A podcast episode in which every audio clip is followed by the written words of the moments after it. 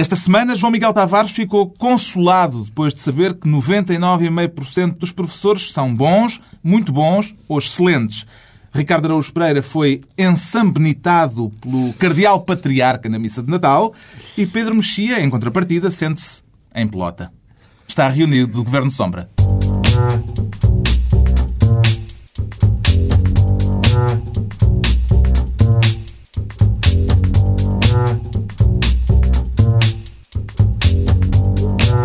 Viva, sejam bem-vindos a esta primeira reunião em 2010 do Governo Sombra. Pedro Mexia, João Miguel Tavares e Ricardo Araújo Pereira cumpriram todos os rituais de passagem de ano com passas, champanhe e essas coisas. João Miguel Tavares, Ah, a minha como é que entrou em 2010? Foi imbatível. Foi num- numa sala cheia de gente entubada à minha volta. Ops. Não, não, não é o senhor. Foi um momento de alegria. Não, é que a minha mulher estava de banco. E então ela é médica e estava num hospital. Eu, como sou um rapaz simpático, fui lá cinco minutos antes, dar-lhe um beijinho e tal e vim-me embora. Portanto, foi a primeira vez que eu passei Por numa momentos pensei que fosse uma, uma destas festas pós-modernas. Cheia de gente assim, Pedro ligada ao sogro. Eu passei de headphones. Headphones? percebo. Como percebo, eu tenho Uma duas, coisa socialmente tenho- ativa. é, eu, tenho, eu tenho duas modalidades de convívio na passagem de ano, que é ficar debaixo da cama, já aconteceu há alguns anos, ou ficar dentro da cama de headphones. E este ano, como me sentia muito convivial, fiquei de headphones a ouvir eh, O música. Ricardo Araújo Pereira sei que foi mudar de ano no Médio Oriente. Exatamente, mudei de ano duas horas antes de vocês, até para ver se estava tudo bem. Para, Para testar o novo ano. Sim, eu estava em Jerusalém, mas, mas eh, agora a perspectiva de ter estado de headphones debaixo da cama ou junto a gente entubada não é má. Porque o hotel em que nós estávamos, sabendo que o grupo que eu integrava era português, resolveu pôr música portuguesa na, na passagem de ano e a música portuguesa incluía êxitos de Cidália Moreira e Nel Monteiro. Pois bem, cá estamos todos em 2010. Foram animadas as festas de passagem de ano. animadas. 2010, o ano em que já toda a gente se pode casar. Havemos de falar disso mais adiante. E o Pedro Mexia começa este ano com o desejo de se tornar Ministro das Telecomunicações para gerir a página eletrónica de Manuel Alegre, do Alegre Poeta ou do Alegre Político? Alegada, alegadamente Manuel Alegre, porque, eh, embora ao que parece eh, seja uma foto oficial e esteja mais ou menos em marcha o anúncio da candidatura de Manuel Alegre, que pelos vistos vai ser no dia 31 de janeiro, por, por razões republicanas históricas. Um, apareceu agora uma, uma página no, no, no Facebook eh, de, de, de apoio à candidatura dele, que ele vem negar que a página seja dele, e eu pessoalmente acredito que não seja dele. Ah, Está bem escrita? não, não, não, não, é por isso. É porque a maioria das pessoas acha que, que, que é óbvio que hoje em dia a política passa por aí, portanto, eh, se aquela página existe, é porque existe um movimento, existe um movimento, houve já jantares, houve encontros, etc. Portanto, aquilo é o passo seguinte. Mas o Manuel Alegre é um homem da caça, da pesca e da tauromaquia. E não vai criar uma página no Facebook, que é uma coisa absolutamente do século XXI, que é um século em que ele ainda não entrou. Ele- nós, nós já entramos em 2010, mas ele ainda não entrou no século XXI. Trata-se claramente de um homem do 31 de janeiro, ah, ah, do 31 de janeiro original, portanto, da, o do primeiro golpe da. Republicano Ah, e portanto eu não acredito que seria uma, uma, uma seria como eu começar a escrever poesia sem rima era assim uma, uma coisa ou, ou- ou poemas que não se referissem ao Diogo Cão Ah, seria uma coisa tão chocante que, que eu não acredito. Mas já antevê a candidatura presidencial de Manuel Alegre, apesar de ele só- poder não ter a Não só antevejo a candidatura presidencial de Manuel Alegre, como lhe levo muito a mal, porque eu consegui estoicamente aguentar eh, quase 20 anos da minha vida de votante sem, sem votar, eh, sem votar eh, Cavaco Silva. e uma candidatura de Manuel Alegre obrigava-me a esse ato só comparável àquela famosa recomendação de Álvaro Cunhal para votar no Mário Soares. Os sapos. Eh, e, portanto, é, vou ter que engolir esse sapo, provavelmente. Alguém admite que Alegre diga que afinal não se candidata depois disto tudo e apesar de, pelos vistos, a página do Facebook não ter nada a ver com ele? Ah, a página não tem nada a ver com ele, mas quem for à página percebe que tem mesmo muito a ver com ele. Aquilo não é só dizer, ah, Manuel, como tu és bonito e Quer dizer, a página tem a ver com ele, ele é que diz que não tem nada a ver com a página. Não, mas quando quem vai à página, marcam-se jantares naquela página. Agora em Portimão, jantar de candidatura, 15 de janeiro. Eu acho que a lá. página tem a ver Quer com dizer, ele porque ele, ele já desamigou o Mário Soares. é a prova de que a página é dele. Manuel fanático Alegre- das novas tecnologias. Mas não, acho, acho evidentemente que ele vai avançar. Não tenho grandes dúvidas disso. Aliás, não vejo outra razão para ele continuar no PS, não é? O Manuel Alegre tem um milhão de votos, não é? Ainda, esta semana não tinha ainda sido referido armário em casa. O Alegre tem um milhão de votos. E, portanto, é natural que um desses, ou vários desses milhões de votos, desse milhão de votos, organize páginas de Facebook, Twitters, várias coisas. Eu não sei, a única dúvida é saber se, se, numa eventual candidatura, Manuel Alegre parte já com esse milhão de votos de avanço, ou se, se Ele agora um milhão de votos parece aquelas pessoas que ganharam o Oscar e que dizem onde é que tem o Oscar? Tenho, tenho em cima da, da lareira e tal. Ele tem lá um milhão de votos em casa, uma Mas coisa. agora precisa de 2 milhões, senão também não chega lá. Estamos a falar das presidenciais porque este ano de 2010 vai ter o epicentro político, em grande medida, no Palácio de Belém. Pois, nunca se sabe, não é? Então, Isso nunca se sabe. Ah, sei lá, ainda pode cair um governo e Mas- de repente passar a ter se cair um governo, Ver o o epicentro passa a ser Também. Não, ainda tá mais o Palácio de Mas Belém. pode ser São Bento, nunca se, nunca se sabe, não é? É o grande motivo de divertimento de 2010. O que é certo é que vai ser divertido, isso aí não Veremos o que nos reserva este ano, que vai ser inevitavelmente marcado Sádico. pela corrida presidencial marcada para o início de 2011, daqui por um ano. E o Pedro Mexia fica então com a pasta das telecomunicações e com o Facebook de Manuel Alegre, ou de quem o apoia. Enquanto o Ricardo Araújo Pereira começa o ano a querer ser ministro da refrigeração. Isso foi uma coisa que lhe ocorreu lá no calor do Médio Oriente, Ricardo Araújo É Pereira. muito bom. Eu acho que Portugal precisa de um Ministério da Refrigeração já há muito tempo e, e- e precisa agora com maioria de razão. Sobretudo, não é a refrigeração, não tem a ver com, com- com o clima, com o meio ambiente, tem a ver com, com refrigerantes mesmo. É uma Ah. coisa mais básica. Porque, por causa Diz que do... quer pôr na ordem o Red Bull. Exato, por causa da Red Bull Air Race. Hum.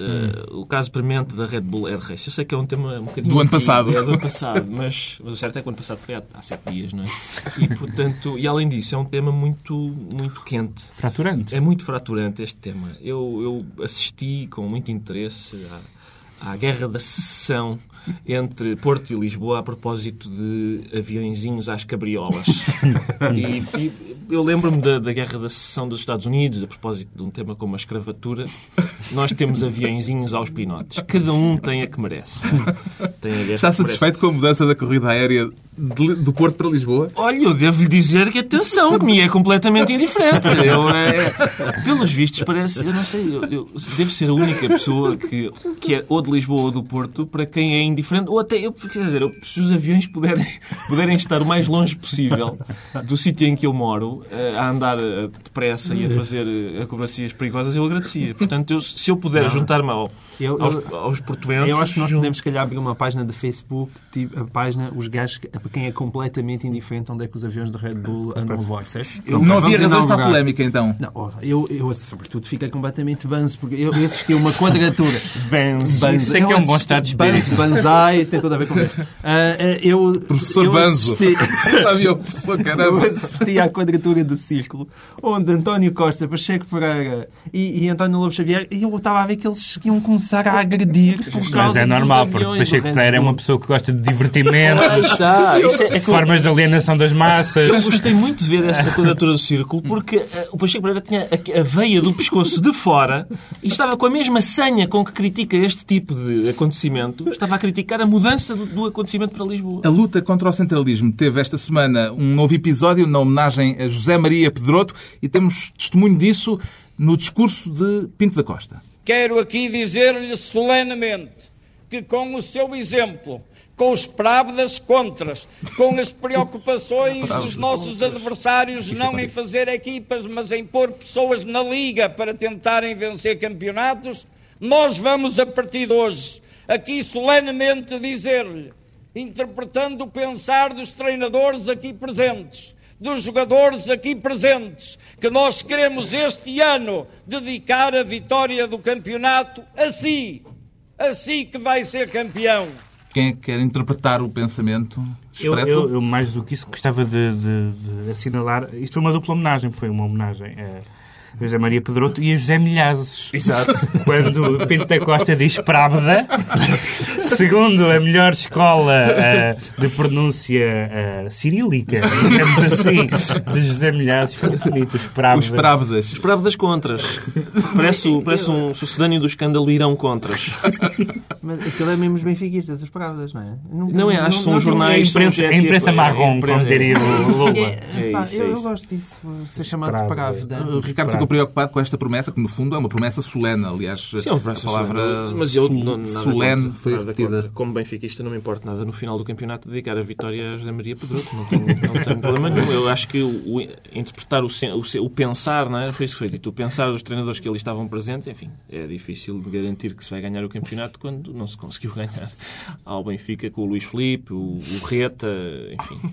É, que não tinham jogado nem um minuto, e, portanto, hum. mas acredito, acredito que sim. Pois, isto ainda vai dar que falar. Entregamos então túnel, não é? o, túnel o, o Ministério, o túnel, entregamos o Ministério da Refrigeração ao Ricardo Araújo Pereira, com o João Miguel Tavares a reclamar o cargo de Secretário de Estado da Igualdade para se pronunciar sobre um dos casos da semana, a notícia de que a TAP decidiu não atribuir prémios de desempenho a 10 trabalhadoras da companhia aérea que estiveram grávidas em 2007 quer o cargo para defender as trabalhadoras ou o patronato?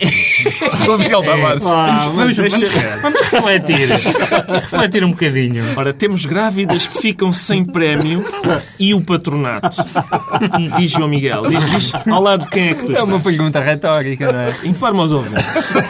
Eu gosto muito de grávidas, aliás. Eu não tenho mesmo nada contra. Uh, aliás, isso estava uma bela conversa. Dito isto... Mas não, não por aqui. Dito isto... Dito isto, estou evidentemente do lado do patronato. Uh, mas, mas nem sempre acontece. Hum, é muito raro. Mesmo. É muito raro. É uma ignomínia que estou a lançar sobre o João Miguel Tavares. Bom, mas basicamente o caso uh, é uma espécie de Red Bull, mas com grávidas e que veio, veio, veio para as páginas dos jornais porque basicamente houve 37 grávidas que em 2007 não receberam os prémios atribuídos pela, pela TAP. E eu achei imensa piada aquilo. Porquê? Porquê é que elas não receberam o prémio? Como podem imaginar, tipo, porque não trabalharam durante mais de seis meses hum, na TAP. Mas sabe que... o salário já é, já é ótimo, não é? é sabe que a Comissão eh, para a Igualdade no Trabalho e no Emprego classificou a decisão de discriminatória. Exatamente, muito discriminatória, sobretudo porque há um acordo de empresa onde isso está tudo estabelecido e, portanto, o que foi devidamente cumprido. Mas a questão aqui não é das grávidas. Eu, eu, eu, tenho, eu tenho três filhos e, e ainda há pouco tempo isso foi noticiado. Nós somos o país que menos apoio dá. Está sempre a puxar dos galões. Sabe que isso tinha de ser noticiado os três filhos. Não, não também foi. Nós somos o país que pior trata hum. as famílias e, quer dizer, há uma quantidade de, de, de discriminações, é, de discriminações, também deviam preocupar aqui o nosso amigo Ricardo, em relação às próprias famílias e que não são tidas em conta. Agora, a questão é que em Portugal os prémios, como, como muitas outras eh, coisas, parece que se transformam em, em direitos. Uh, eh, um, em direitos quase constitucionais. Um prémio é para premiar quem está, quem fez. Quem... Muitas vezes são negociados como regalias eh, para eh, não haver um aumento de salário. É? Ah, este noto aqui. Não, é, estou apenas a descrever não, uma situação factual. Não parece pelo menos. Eu diria que pelo menos na TAP não tendo em conta. Hum. Um aspecto curioso neste caso não. foi o facto de ele ter chegado ao, ao gabinete do Primeiro-Ministro para ser o próprio José Sócrates tomar uma decisão nesta matéria. Como é óbvio. Parece-lhe normal que seja assim? Como é óbvio. Isto é claramente uma resposta a Manuela Ferreira Leite para dizer que o casamento destina-se à procriação, exceto na TAP, onde é penalizado. O Ricardo Araújo é Pereira, é dadas as suas ligações por via familiar à TAP, uhum. o que é que tem a alegar? A minha mãe esteve grávida enquanto funcionária da TAP e, portanto, eh, eu... E foi o que se viu. Foi o que se viu. Eu quero retirar, enfim, toda a demagogia deste assunto e, portanto, é evidente que olhando para, para as grávidas que têm no seu ventre bebés pequeninos e, estão, estão, com isso a contribuir para a natalidade do país, que é tão necessária ainda por cima, eh, sou a favor de que não tenham recebido o prémio. Porque os prémios são, evidentemente, para Estas grávidas não afundaram nenhum banco. Acho que, toda a gente sabe que os prémios bons em Portugal são atribuídos a administradores que eh, ou afundaram bancos ou se esforçaram para o fazer. E, portanto, Está decidido então que o João Miguel Tavares fica como Secretário de Estado da Igualdade ou da Desigualdade, consoante os pontos de vista. Daqui a pouco, os efeitos da mensagem de Ano Novo do Presidente da República e as negociações para viabilizar o Orçamento de Estado. Antes, uma vez que o Ricardo Araújo Pereira nos apareceu aqui ensambonitado. Vai ser preciso averiguar quem é que o ensambonitou, é Ricardo. Isso. Eu fui ensambonitado. Eu sinto-me, sinto de facto ensambonito. Quem, quem me ensambonita? Ora bom. Uh, uh, eram Nós, ensambenitadas as pessoas Este programa para... devia ter o patrocínio dos dicionários Wise. Porque já vendemos uns dicionários, seguramente. Quem me ensambenita? O, que era ensambenitar? Era, era colocar uma espécie de um garruço nas pessoas que iam a caminho dos autos de fé. Era, era assim que as pessoas iam a caminho do auto de fé. É, posso estar a exagerar um bocadinho. Posso... para não apanhar friozinho. Exato, para não apanhar em frio, porque acho que depois lá na fogueira é, aquilo refresca. Mas... Hum, o que é que se passou? Foi na- é um tema também do ano passado, curiosamente. Na missa de dia 25 de Também já se percebeu o que é que lhe deram no Natal, um Sim, dicionário. Foi, exatamente.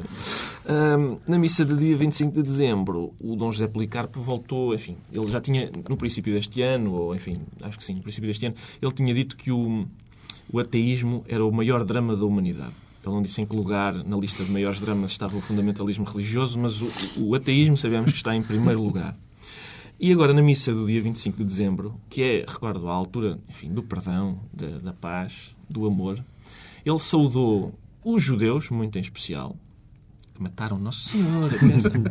saudou os judeus, saudou eh, toda a gente que acredita num Deus único e, ostensiva e propositadamente, não me saudou a mim, que sou ateu.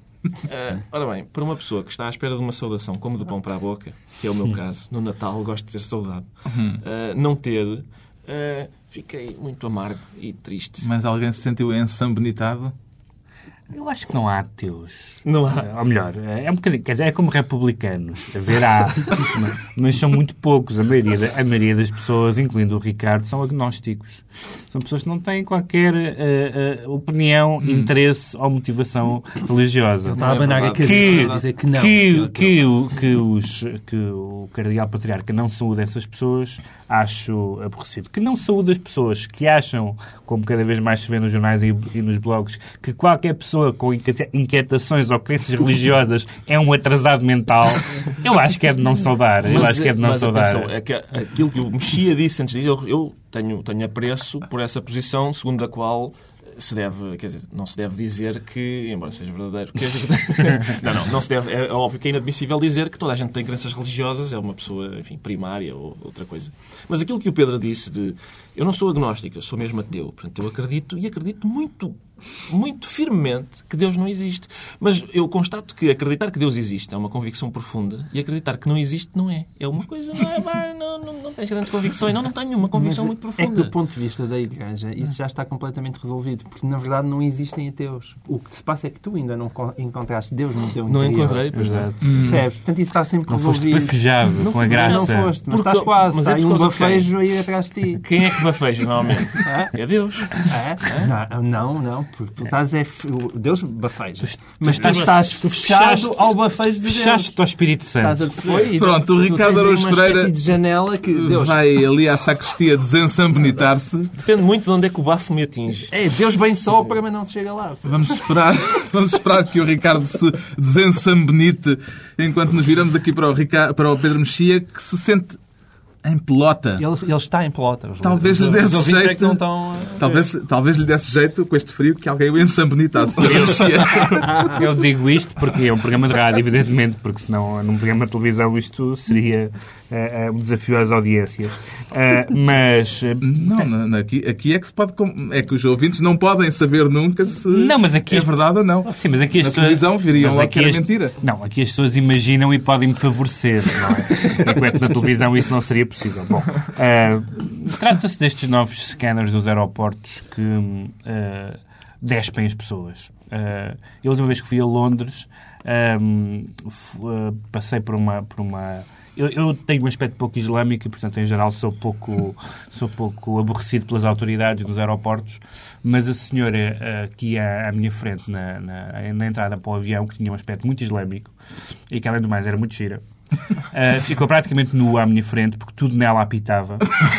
Eh, e ela praticamente ficou de cuecas eh, à frente de 500 pessoas. Um, e Perguntaste-lhe onde é que ela ia viajar a seguir, que é para assistir novamente. qual, qual era o lugar dela no avião, etc. Bom, e parece que, bom, enfim, já se sabe que, a- que a, guerra, que a guerra do Iraque, eh, eh, ou que a invasão do Iraque não encontrou armas de destruição maciça, mas pelos vistos elas existem. São pastas de dentes, tesouras das unhas eh, e coisas desse género. E, portanto, isto leva-me a, a duas interrogações. Primeiro, queria fazer um queria pedir um esclarecimento ao Presidente Obama, talvez at- através do João Miguel, que tem o telemóvel dele, se estamos ou não estamos ainda em guerra, porque isto são medidas claramente de guerra.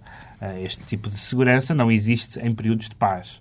Ahm, e com tudo o que aconteceu no Iémen, com aquele ataque que, que matou setas, sete operacionais da CIA, etc.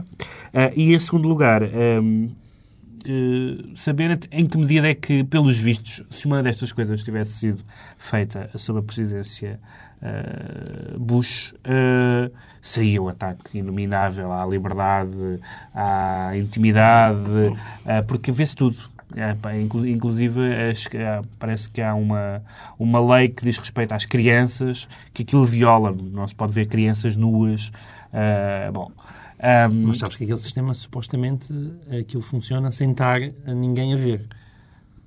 Funciona Sim, sem porque estar aquilo tem um ninguém... programa informático, o programa informático detecta, só se houver alguma detecção de alguma coisa especial, é que se vê, porque aquilo funciona sozinho. As pessoas Tá bem. entram, ele faz aquilo. Isso não, isso não me tranquiliza muito. Não te tranquiliza. Não me, tran- não me tranquiliza muito. Aliás, os programas informáticos que funcionam sozinhos tran- intranquilizam mais do que aqueles os em que... fóruns na internet com as imagens. Os voyeurismos do aeroporto. Veja, Istro, Desculpa. Se... XXX. Não, desculpa, desculpa. Se havia... Se, se, na rede, se a rede social i5 deu origem ao grande blog High Five Porcas, que era, um, que era um blog que juntava as melhores fotos do i5. Eu estou mesmo a ver um, um, um Heathrow Porcas. O Ricardo Araújo Pereira, ao viajar de Israel para Portugal, já sentiu os efeitos destas novas normas de Em segurança? Israel deve. Em Israel- Das novas normas, eu não estou a falar em das que Israel é o sempre sítio foram... mais divertido eu nunca tinha ido a Tel Aviv, mas, É, mas a pena. realmente é, aquilo é uma. A segurança em Tel Aviv é bastante invasiva.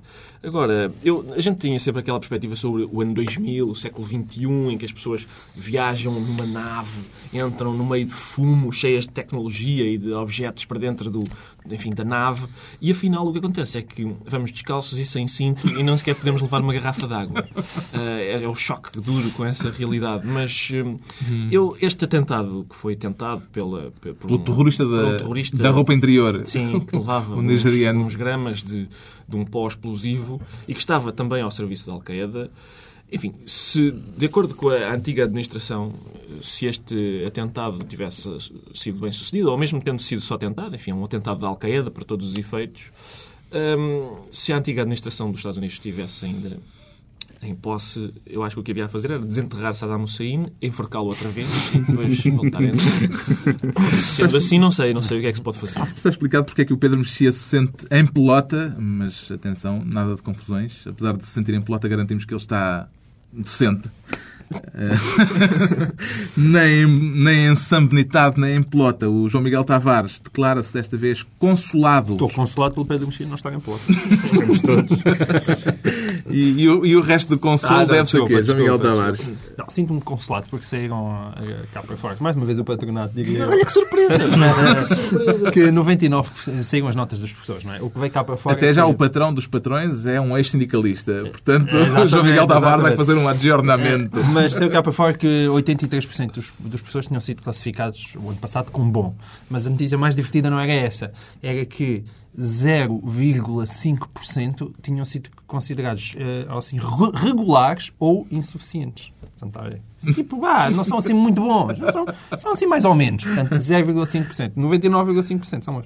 Eu acho extraordinário que esta discussão, e, supostamente agora eles chegaram a acordo, não é? Portanto, ah, há um princípio de acordo com, com o Ministério da Educação. Mas a discussão ah, sempre envolveu as, as cotas. Ou seja, porque aquilo, a grande objeção era nós queremos que os professores classificados como bom progredir na carreira e o, e o Ministério dizia, ouça, mas isso, como se pode ver, estamos a falar de 99,5% dos professores a subirem na carreira eh, até, até ao final. Não é? Quer dizer, é isso que está, que está em causa. Mas a discussão é um bocadinho como a questão do déficit. Toda a gente pensa, vamos aumentar os impostos. Nunca ninguém raciocina é onde é que nós vamos cortar para diminuir o déficit. E, e neste caso é exatamente a mesma coisa. Ninguém coloca a hipótese de, evidentemente, que o problema é parem de classificar assim os professores desta forma completamente absurda. Mas é, é dado como uma batalha perdida em Portugal, porque se eu estou a avaliar aqui o nosso amigo Ricardo, como eu estou, Ricardo, tu és um gajo brilhantíssimo e Mas maravilhoso. Ah, então, lá, é um gajo excelente. Eu agora venho aqui avaliar o Pedro Mexia, é um tipo maravilhoso. No nosso caso até é verdade. Mas no É nosso assim caso que funciona nas absolutamente- escolas. E é assim que funciona nas escolas. Ah, não, E então? estar a chatear. Estamos aqui todos os dias na cafetaria a beber café com estas pessoas. Já passam todos bons, excelentes e magníficos e maravilhosos. E assim funciona a avaliação em Portugal. É Oh, divertido. Carlos, eu estou extremamente surpreendido. Eh, estou por, por duas razões. Primeiro, porque há, João Miguel Tavares consegue de vez em quando acho sacar um três- coelho da cartola. há duas ou três classes profissionais em que João Miguel Tavares ainda não malhou eh, por trabalharem, não é? Mas eh, isso é uma primeira surpresa.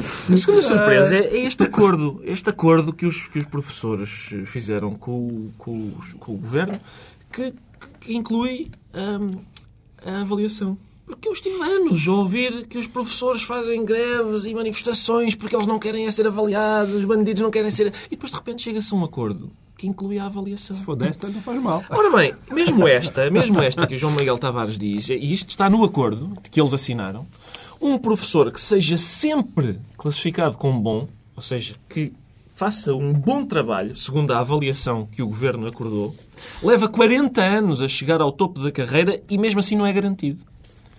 E, portanto, este foi o acordo que foi assinado pelos professores. Eu vou repetir. tipo, Esta, tem a parte engraçada São de... 99,5%. Exato. Essa é uma parte. A outra parte é, mesmo tendo tido bom, levam 40 e tal anos a chegar ao, ao topo da carreira e mesmo assim não é garantido.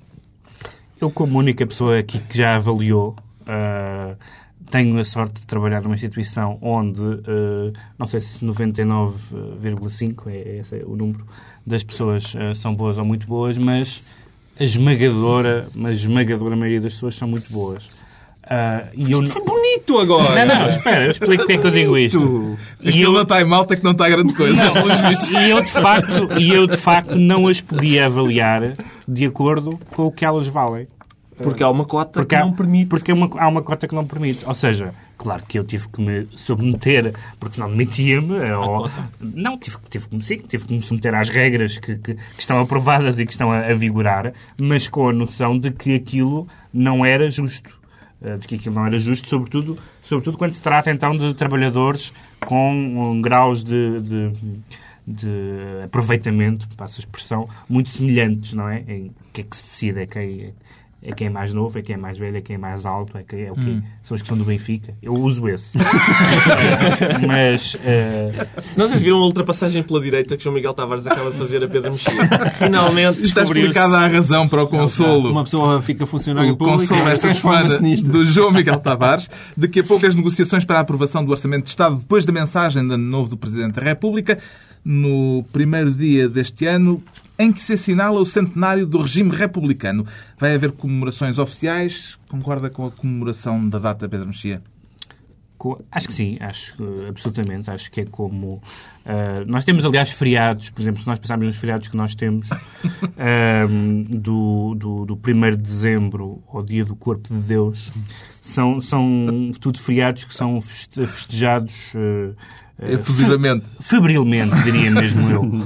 Por exemplo, aquela romagem ao, ao António José de Almeida ah, na- no, no 5 de outubro é sempre uma coisa com um entusiasmo ah, digno de uma, de uma. Como é que se chama aquela parada gay em Berlim? Gay Pride.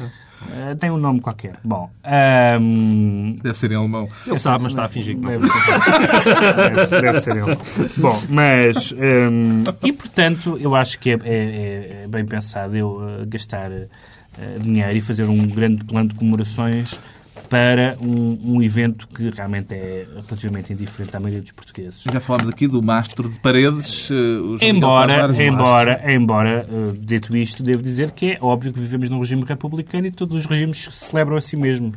Portanto, nesse sentido, as comemorações são normalíssimas, é uma data redonda, não vejo, não vejo uh, que o Estado pudesse fazer outra coisa, mas não é propriamente uma, uma festa popular. João Miguel Tavares, além do mastro de paredes, que outras comorações é que espera que Eu, por mim, desde que venham se a comemora alguma coisa, eu- estou- sempre a favor de centenário. comemorações. Acho muito bem. Ahm, nós eh, tínhamos conversado sobre a entrevista que o Rui Ramos dá na, na revista Ler eh, e ele, quando se fala da, das da, da celebração do- da República, o que ele diz com alguma ironia é que aquilo que se está a celebrar basicamente é a instituição, até ao aparecimento do Estado Novo, de um regime basicamente de terror em que maltratou de forma bárbara uma parte significativa da, Até ao Estado Novo terror, não é? até ao Estado Novo.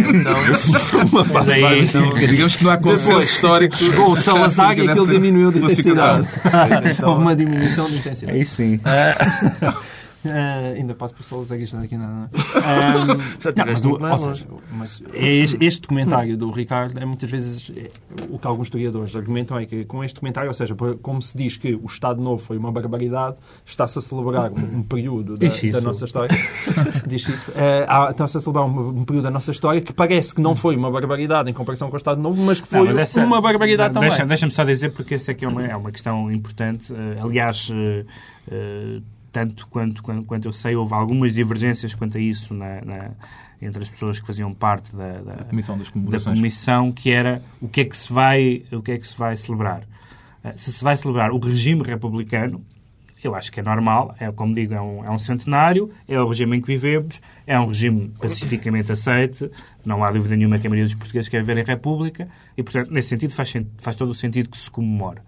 Se vamos comemorar a Primeira República, como grande parte das, dos mais destacados membros de- de- das pessoas que estão intervindo nessa matéria parecem querer, isso parece-me mais complicado, porque a Primeira República ainda está em julgamento, num certo sentido, pelo menos pelos historiadores, e eu partilho, de facto, das, das reticências do Rui Ramos e de muitas outras pessoas quanto à Primeira O República. Ricardo tem reticências? Eu confesso que tenho o azar de ser, além de ser ateu, ser republicano, que são logo duas coisas para as quais não é preciso ter convicções, aparentemente. E então, eu, eu basicamente eu sou republicano porquê? Sou porque sou patriota, tá? a gente conhece o meu patriotismo, que é profundo.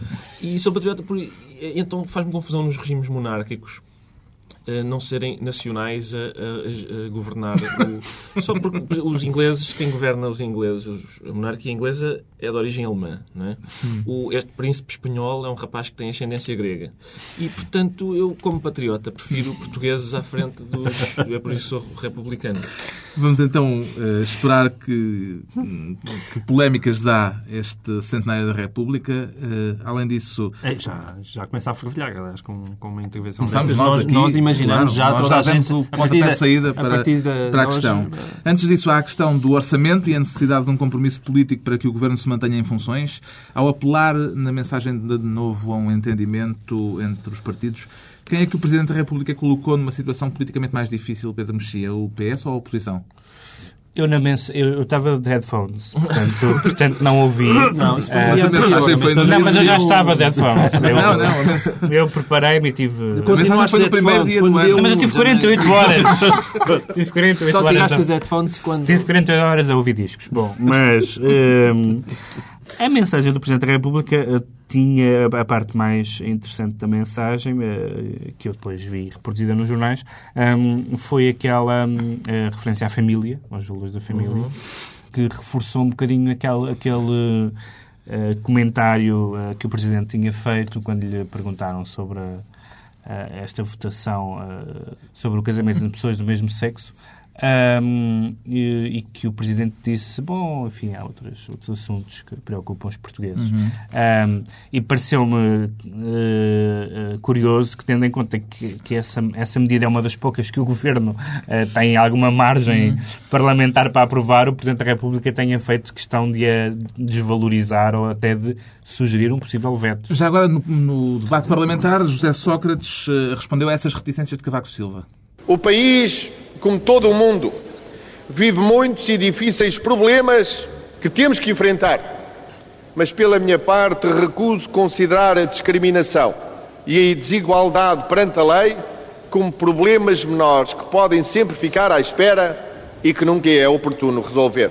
Isto no debate parlamentar eh, que aprovou o casamento gay e já estamos com isto a entrar nos decretos e no decreto do Ricardo Araújo Pereira que sugere um calendário para Isilda Pegado. Exatamente, um calendário para Isilda Pegado, que é a senhora que, que organizou aquela recolha de assinaturas para exigir um referendo à questão do casamento de- entre pessoas do mesmo sexo. Eu, eu decreto um- uma oferta de um calendário porque eu lembro quando foi o, o segundo referendo do aborto, que tinha sido 10 anos depois do primeiro, as pessoas disseram não valia. Pessoas como Isilda Pegado disseram não faz sentido referendar uma coisa. Ainda há 10 anos foi referendado. Ora, esta questão do casamento entre pessoas do mesmo sexo, há 3 meses foi levada a julgamento popular nas eleições. E, portanto, eu, eu li com muita atenção uma entrevista da Isilda Pegado no Diário de Notícias em que ela dizia que tinha muitos amigos homossexuais, porque esta gente, curiosamente, tem sempre muitos amigos homossexuais. A atração que os homossexuais têm por gente desta, mas são muito amigos delas. Por homofóbicos, não é? Exato. Giro, não é? E ela disse que tem muitos amigos homossexuais e que eles lhes, lhe dizem que este exibicionismo do casamento é uma coisa que eles abominam.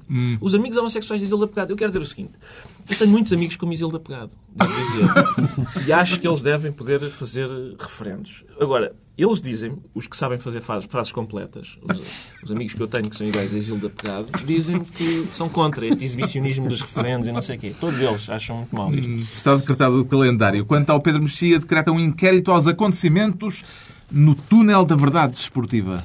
Pois é, porque há agora, além do que se passa no relevado e fora do relevado, também há no campo desportivo que se passa no túnel. E, e esta semana passou-se uma coisa no túnel da política, embora aparentemente no túnel do desporto, que foi a adesão do Presidente da República ao movimento Verdade Desportiva, que é um movimento que, entre outras coisas, pretende a, a existência um, A petição organizada por Rui Santos. por Rui Santos, essa outra referência da nação, que pretende nomeadamente a, a- existência de meios eletrónicos ah, na- nos jogos de futebol. Ora bem, o que eu queria salientar é Presidente da República, verdade, meios eletrónicos. E não digo mais nada. O João Miguel Tavares traz um voto de melhoras para a Joconda. Ela está doente. É verdade. É, há um, foi uma investigação do- de um académico da Universidade de Palermo que descobriu agora que a Mona Lisa tinha o colesterol alto. Pá, e eu adoro estas notícias. Porquê é, que, porquê é que a Mona Lisa tinha o colesterol alto? Porque parece que ela tem pequenas manchas nas pálpebras. E então ele interpretou isso como acumulações subcutâneas de gordura e de onde o colesterol alto. Eu, eu gosto disto. Uma dietazinha para, para a Gioconda. Provavelmente o Da Vinci estava ali, eh, de repente, eh, sei lá, a Maria chamou, aquilo ficou um bocadinho inacabado, ou então não havia. A Maria chamou, ou então. Muito bom. Ou então. Não "Vá lá era, o- não comprar-" era o Mário. O Mário. O Mário, o Mário chamou, vamos nos casar, disse o Mário ao Leonardo. Agora, ah, está bem, vamos lá então. E isto fica aqui um bocadinho, está aqui um bocadinho inacabado. E depois, estes séculos depois, hum, colesterol alto. Uma dieta para a Gioconda. Está concluída a primeira reunião do história ano. Para a semana, à mesma hora, regressa ao Governo Sombra, Pedro Mexias, João Miguel Tavares e Ricardo Araújo Pereira.